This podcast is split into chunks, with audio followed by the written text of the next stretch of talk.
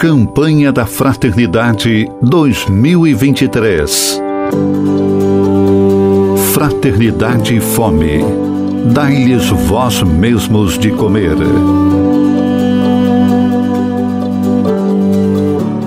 A realidade da fome e a missão de Jesus.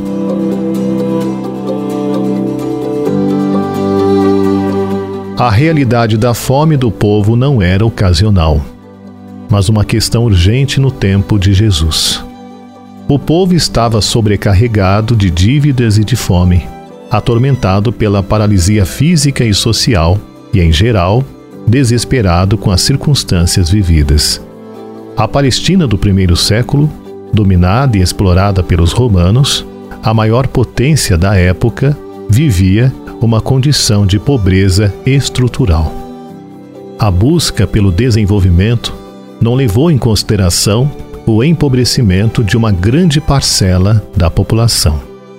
Os camponeses não tinham condições de arcar com a alta carga tributária imposta pelo Império Romano e, perdendo suas prioridades, eram forçados a migrar para as cidades, onde constituíam uma classe de pobres e mendicantes que eram marginalizados, não apenas do ponto de vista social, como também religioso.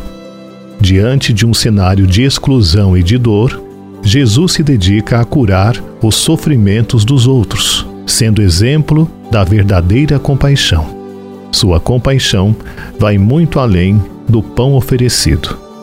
A multiplicação dos pães é circunstancial pois a misericórdia e a compaixão de Jesus já haviam sido manifestadas na cura dos enfermos, pela companhia da palavra, pela ordem e paz que sua presença proporcionava. O alimento que Jesus oferece como resultado de sua compaixão é também refeição da hospitalidade.